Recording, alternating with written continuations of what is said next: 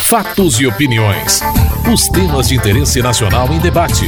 A polêmica, a reação e as propostas dos deputados. Apresentação: Antônio Carlos Silva.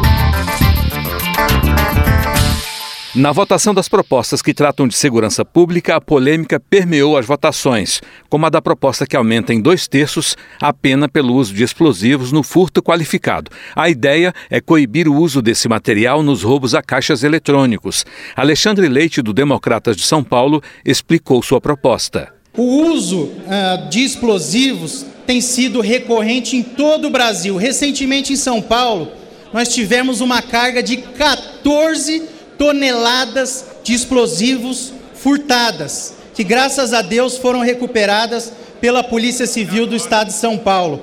Explosivo, esses explosivos poderiam ter sido distribuídos em todo o Brasil, causando enorme pânico e terrorismo. O meu projeto e o substitutivo do deputado Arnaldo Faria de Sá já foram aprovados na Comissão de Segurança Pública e já contém parecer pela constitucionalidade feito pelo deputado Alessandro Molon na Comissão de Constituição e Justiça. Meu projeto está em tramitação desde 2012.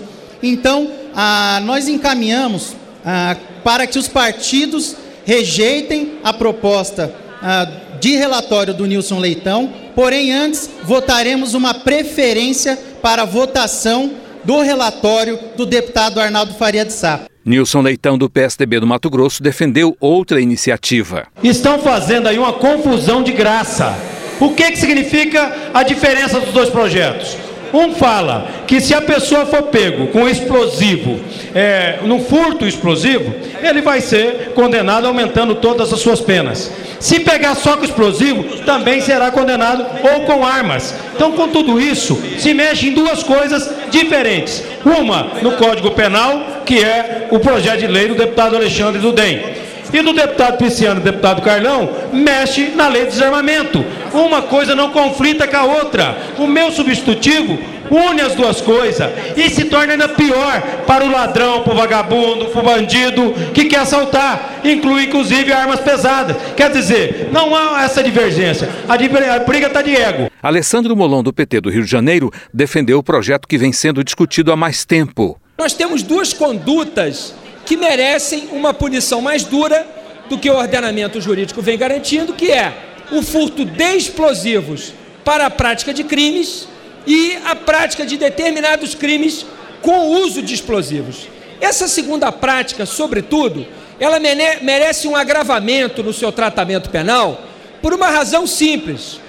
O uso do explosivo, do explosivo para furtar, por exemplo, caixas eletrônicos, coloca em risco não apenas um patrimônio privado, uma propriedade privada, mas, sobretudo, e é nesse sentido que merece o agravamento da pena, a vida de pessoas que, passando pelo local ou que residindo perto do local, possam sofrer é, agravos na sua integridade física, ou até mesmo a morte, pelo uso do explosivo. Então, é bastante razoável a, a iniciativa do deputado Alexandre Leite. Eu sou favorável a ela, por isso na Comissão de Constituição e Justiça, o meu parecer foi favorável a agravar as penas desses crimes. O deputado subtenente Gonzaga, do PDT de Minas Gerais, alertou também para a necessidade de ampliar o serviço de inteligência da polícia. Nós estamos aqui para dizer da importância desse projeto, da importância de qualificar essa pena, mas também para dizer da necessidade de nós ampliarmos o instrumento de inteligência que deve ser colocado à disposição dos órgãos policiais para prevenir essas ações. Porque hoje é o instinto de sobrevivência dos policiais que está, de certa forma, garantindo o mínimo dessa inteligência a partir de rede social, do WhatsApp, o monitoramento e é o instinto de sobrevivência que está fazendo essa prevenção. Nós já temos inúmeros casos em que esses bandidos têm feito reféns os policiais, têm atingido os quartéis, têm saqueado as armas e aproveitando da vulnerabilidade dos policiais, em especial dos policiais militares, que são os únicos que em todos os municípios do Brasil estão disponíveis às 24 horas do dia. E é só saber, é só lembrarmos que a maioria desses crimes são praticados à noite de madrugada, exatamente para aproveitar essa vulnerabilidade e o número reduzido de efetivo que se encontra nos quartéis. O deputado delegado Edson Moreira, do PTN de Minas Gerais, defendeu o agravamento das penas para estes casos. Os criminosos, quando migraram para o furto com, com utilização de explosivo do caixa eletrônico, eles vão armados até os dentes, com alto poder de fogo, armas de 556, 762 e outros mais, e não piscam em atirar em quem quer que seja que se aproxime daquele local.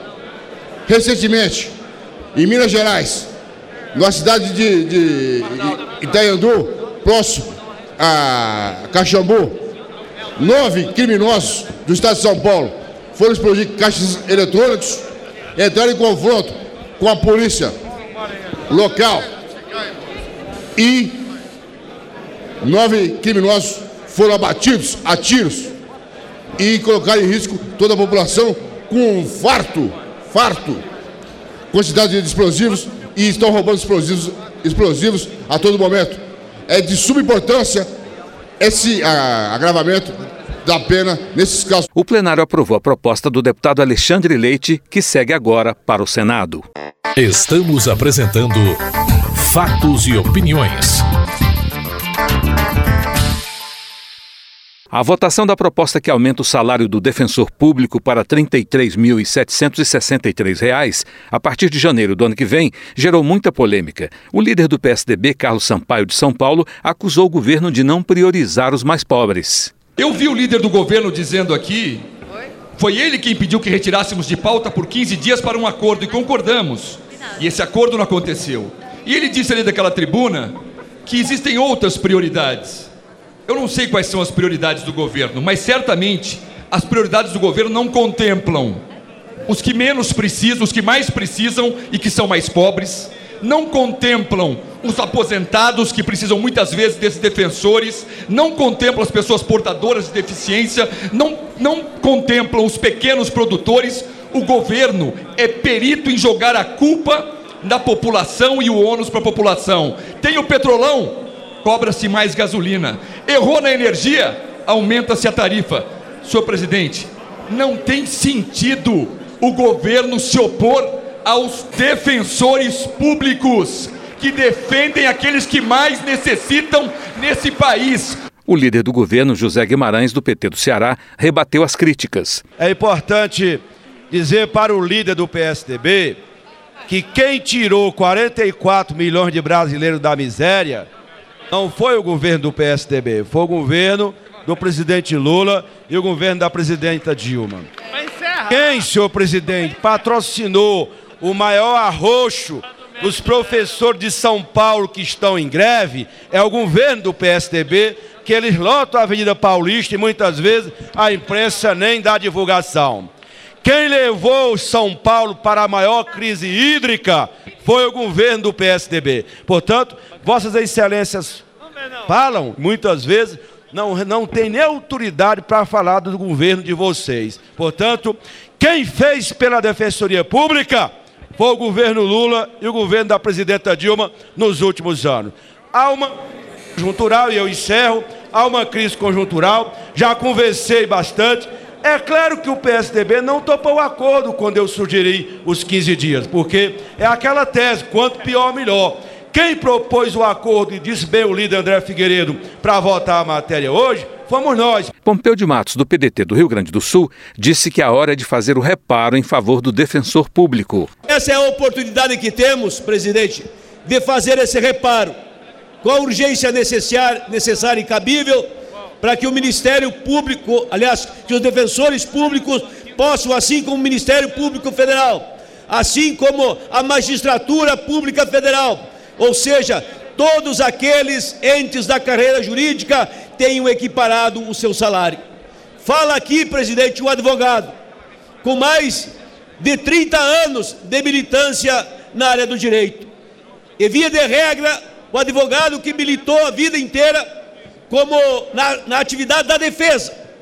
Por isso tenho clara compreensão do significado, da importância do que é a Defensoria Pública. José Carlos Aleluia, do Democratas da Bahia, é contra a vinculação do aumento dos defensores públicos ao dos ministros do Supremo Tribunal Federal. Não tem dinheiro para pagar os médicos. As universidades federais estão quase parando porque não tem dinheiro para limpeza pública.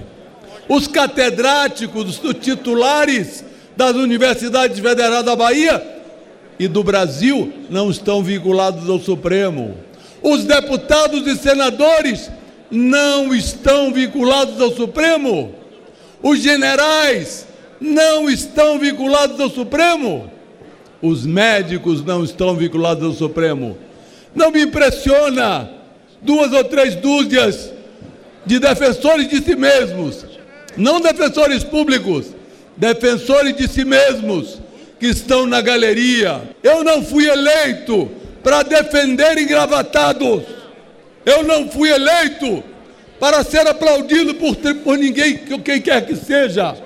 Eu fui eleito para defender o meu cidadão, que está lá no interior da Bahia, está lá na periferia de Salvador e que não tem recursos para a saúde. Glauber Braga, do PSB do Rio de Janeiro, questiona a posição do parlamentar do Democratas. É fácil esse plenário fazer como fez no final do ano passado, de votar a ampliação dos rendimentos dos procuradores e do Ministério Público. É fácil, e falo isso respeitosamente, deputado José Carlos Aleluia, fazer como foi feito, e eu não vi a insurgência das lideranças do seu partido naquele momento, quando não houve a criação de regras, inclusive para a defesa da ampliação do salário dos próprios parlamentares. Agora, nada disso foi feito naquele momento. Mas quando se trata exatamente de garantir igualdade e os direitos daqueles que defendem os que mais precisam do serviço público, que tem na ação da defensoria exatamente uma alternativa, aí nós fazemos um discurso inflamado contrariamente. Não. Nós temos que ter sim regras na ampliação dos vencimentos de todos os poderes da República. Para Nelson Marquesan Júnior, do PSDB do Rio Grande do Sul, o aumento de salário para o defensor público não é prioridade. É prioridade alguém que fez direito receber 33 mil reais por mês? Ou é prioridade pagar o piso do magistério? É prioridade para os recursos públicos serem destinados a pagar alguém que cursou direito para ganhar 33 mil reais? Ou é prioridade que nós tenhamos um médico ganhando o mínimo para que eles possam, de 10 mil reais, para que eles possam atender o mínimo que um ser humano pode ter, antes, aliás, do direito, que é o direito à vida, de ter um médico.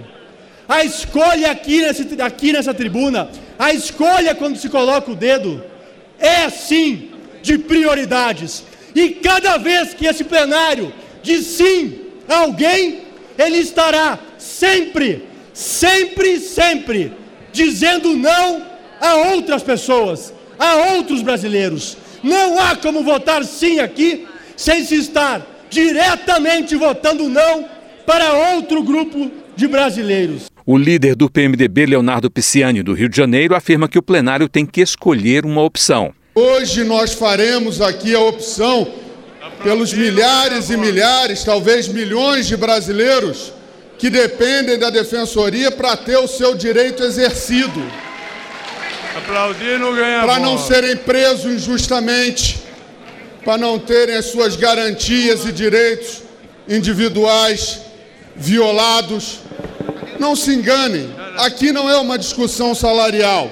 Nós temos responsabilidade com o ajuste fiscal, mas nós temos mais responsabilidade ainda com o direito do cidadão e o cidadão que não pode pagar a sua assistência jurídica deve ter garantido pelo Estado a sua defesa, garantido pelo Estado a cidadania do exercício dos seus direitos, do exercício da sua defesa.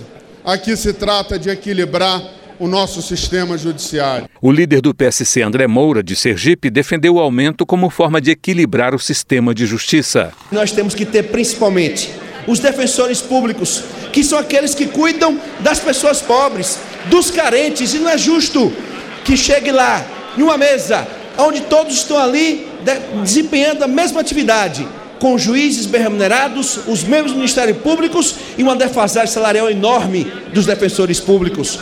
Nós temos que dar o mesmo tratamento e a mesma igualdade. O impacto no orçamento, 110 milhões de reais. O impacto mensal, um pouco mais de 9 milhões de reais. Então, nada mais do que justo que nós possamos aqui, com a importância que todos nós temos conhecimento que tem a Defensoria Pública, para que nós possamos ter um equilíbrio no sistema de justiça do nosso país. Bacelar do PTN da Bahia lembrou o alcance do trabalho do defensor público. A Defensoria Pública atua nos quatro ramos da justiça comum, da justiça da União.